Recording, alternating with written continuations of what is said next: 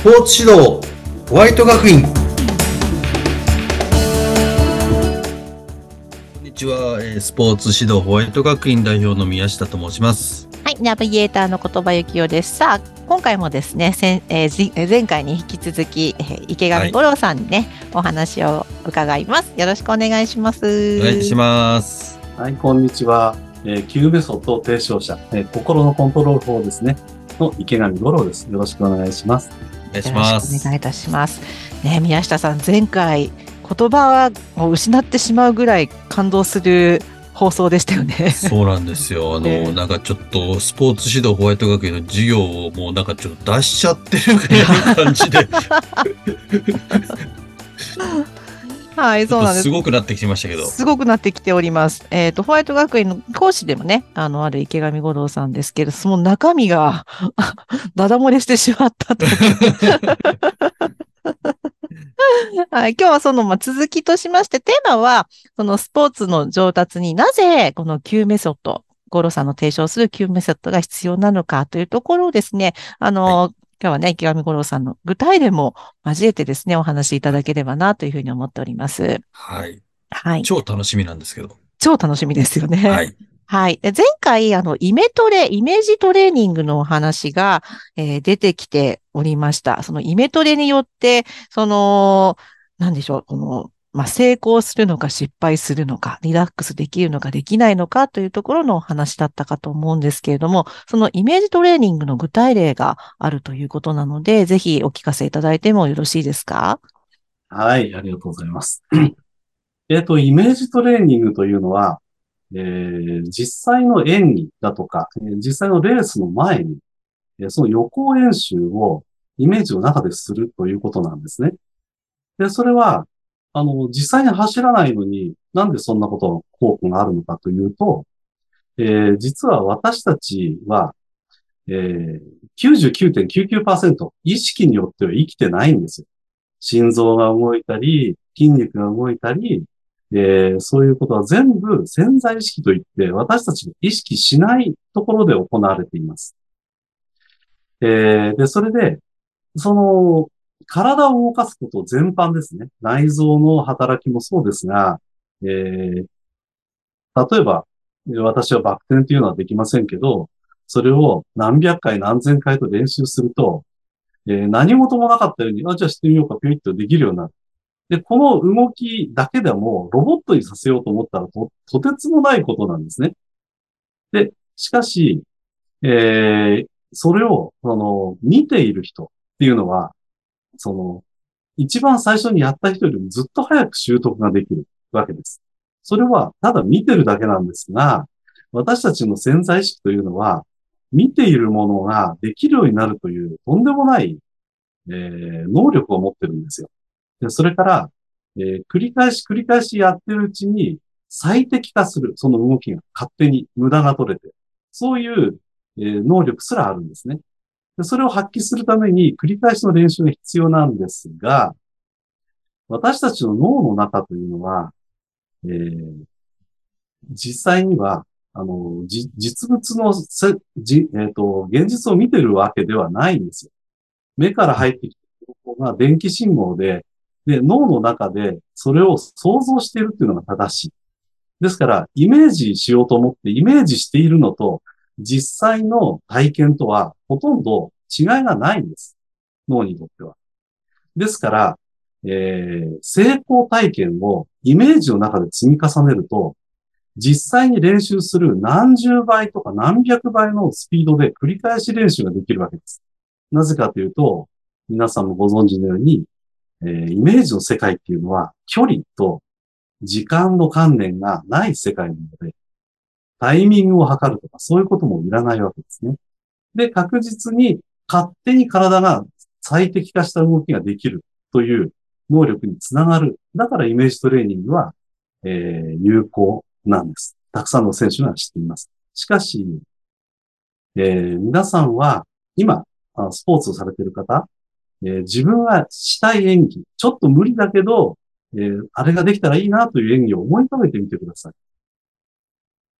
そうすると、必ず、やりたい演技なんだから、気分良くなるだろうとみんな思ってるんですが、本当にそうでしょうか？今自分にできていないことをイメージして機嫌良くなれるでしょうか？これが実際はなかなか難しいんですね。えできると信じていないことをイメージしようとすると、機嫌の悪さが必ずやってきます。これを解消する方法。これが必要なんです。で、イメージ見てます。そして言葉も、えーその中で、えー使われているでしょうね、イメージの中で。だから言葉と映像を使わない方法で機嫌だけ良くする方法がどうしても必要なんです。それが Q メソッドという、これ以上ないほどシンプルな方法なんです。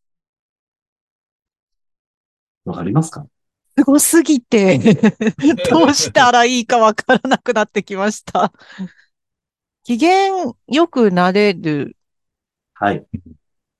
できる意味もなく、理由もなくです。なくですよね。解消する方法知りたいです。もう教えて、池上先生教えてになりますけど。はいうん。一番簡単に言うと、ほんのゆ、ほんのちょっとずつゆっくり頭を動かし続ければずーっと呼吸が楽で、機嫌よくいられます。あの、物理的にこうやって頭を動かすということです。いや今首振ってます、私。1秒に0.1ミリでもいいくらい。誰から見てもわからないぐらい、ちょっとずつ動き続ければいいです。これは、ちょっとずつ動き続ける。はい、スポーツだけでなく、例えば受験生、社会科の勉強が苦手だ、大嫌いだ、って言ったとき、社会科の教科書を目の前にして、ゆっくりゆっくり動きを止めないっていうふうにしていると、だんだん好きになってきます。リラックス。リラックス、あ、そう、前回もありました。リラックス。そうです意味もなくリラックスする。理由がないので、えーなんだと思うかもしれませんけど、すべてのジャンルに最強の方法なんです。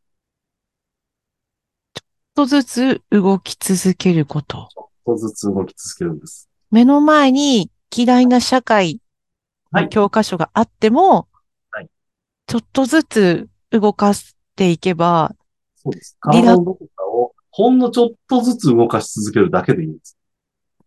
これはホワイトカップ、えー、講座を受けていただければ、あの、実際にどういうことをするのかは映像はあります。宮下さん。そうなんです。はい。もうあの、早速ですね、うちの従業員もホワイト学院の、あの、講座を受けて、えーえー、五郎さんの、あの、動画を見てですね、うん。頭からこう、腕を離したら動いたりしてね、呼吸深めてますよ。うー。うんん。うん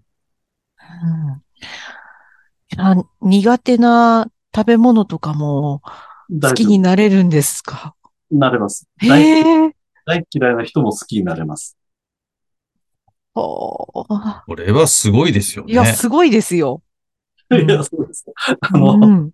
だから不可能が可能になるんです。うん。うん。えーで、そこで気をつけてほしい。あの、ホワイト学園で、えー後半ですね。後半解説しています、イメージトレーニング。これ、非常に大事な内容が含まれています。私たちは、現実のルール、それと、イメージの中のルールが同じだと思ってしまっているんですが、いろいろな面で、イメージ、イメージの世界のルールは、えーこの世の中のルールと違います。で、例えば、どういうことかっていうと、イメージの世界で、私に良いもの寄ってこいっていうイメージは、禁止です。禁止。禁止。うん。例えば女性なら白馬に乗った王子様が私のところに寄ってくるっていう。あー寄ってきてほしい従う。と思いますが、はい。いけません。ダメなんですか？イメージの世界のルールとに反してるんです。へえ。自分から出ていくっていう想像しかできないんです。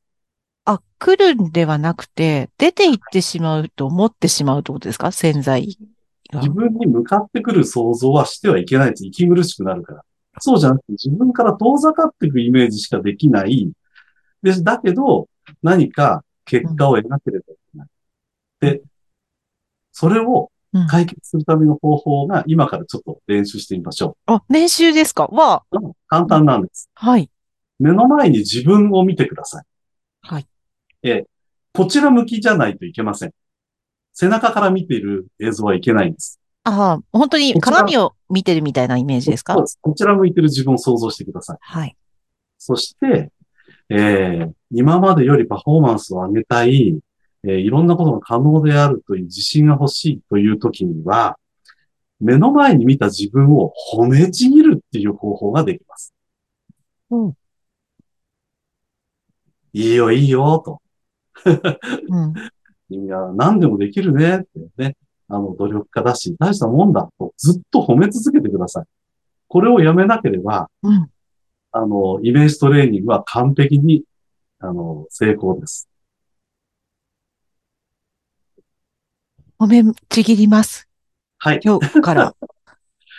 えっ、と、褒められる。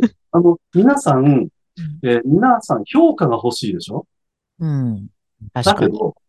評価が欲しい。自分に評価が集まってくるのを想像しがちです。イメージトレーニング。だけど、それはイメージの世界のルールではないんです。人に与えることでしかできない。だから、つまりこういうことです。一流選手を褒めたたえる人が伸びる人。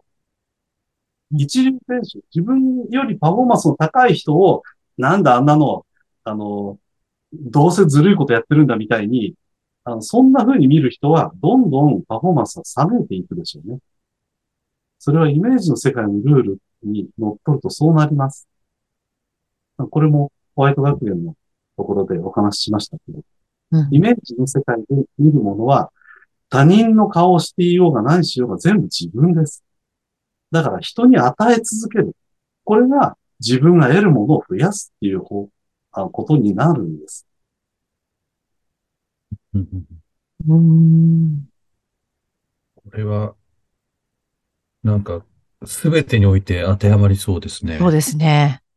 スポーツじゃなくても。ですよね。う。うんん。うん。本当に一流の選手って、負けても勝っても褒めたたえ合ってますよね。うん。うん。うんあれは、えー心を病んでいた経験のある私、嫉妬の塊だったので、とても信じられない光景でした。ですけど、あ、そういう人が一流になれるんだ。うんま素晴らしいものを全部お手本として褒めたたえる。そうするとそれが自分の力になるんだっていう、えーことですね。でその時、必ず気分が良くなければならないんです。イメージをした時。そのために、えー、Q メソッドが必要なんです。いいですね。今日、たくさんメモを取ってます、私。もうここまでと、なんか突拍子もないような話ですけど、ここまで来るのに私は40年以上うん。時間をかけてます。とてもじゃないけれど、うん。初めて私が聞いたら自分でも信じられないような内容でしょう。でも結局、地球上に昔からある宗教で、みんなが言ってることは、利他精神。他人のために、えー自分から何かを与えるっていうことが素晴らしいんだって言ってるじゃないですか。うんそれと同じになるんです。うん。そうですね。うん。あだから、ホワイト学園は、えーその、精神的なプレッシャーをどんどん与えることなしに成績を上げようという。この方法のイメージをしていたら、人にプレッシャーをかけることは不可能です。なぜかというと、自分をいじめてるのと同じだからです。確かいい、はい。いい選手がたくさん出ることを期待しています。北さん、今に。回も、ちょっと内容出しすぎちゃってますね。続きは、ホワイト学園で皆さんお願いします。はい。雑な終わり方になってしまっちゃいますから、ちょっとまとめてください、宮下さん。いや、本当でもあの、五郎さんありがとうございます。ありがとうございます。はい。あのースポーツ指導ホワイト学院というね、あの新しい勝ち方を勝ち方で指導者にとっては勝たせ方ですよね。そういったものを提唱している学園なんですけども、あの、その中のこの Q メソッドっていう、今日私ももう、まあ、勉強になりすぎちゃって、はい。あの嬉しいんですけど、こういったものをもうずーっとこう半年ぐらい受け続けるっていう学校なんですけど、そうするとやっぱり、あの、パワーハラスメントですとか、体罰ですとかって、これもうど、もう、どうしてもなくなってきますよね。この学園の内容を受けて、あの、指導現場に出たら。ということで、あの、一人でも多くの方がね、こうやって受けていただけるといいなぁと思っておりまして、はい。はい池上五郎さんにも会えますので、ぜひ。そうですね。はい。ぜひ皆さんご参加いただければと思います。あの、スポーツ指導ホワイト学院の、えー概要はですね、あの、内容はですね、概要欄にも載せておきますので、ぜひね、アクセスしてみてください。はい。ということで、え2回にわたってですね、池上五郎さんにお越しいただきました。また来てほしいですよね、宮下さん。あぜひぜひまた、ねえあのーうんお越しいただきたいと思います。他の講師の皆さんにもまたこれからね、出演していただくので、はい。はいみ皆さん楽しみにしていてください。はい。ということで、えー今日ここまでのお相手は、えー宮下裕二と、池上五郎です。そして言葉ゆきおでした。それではまた次回。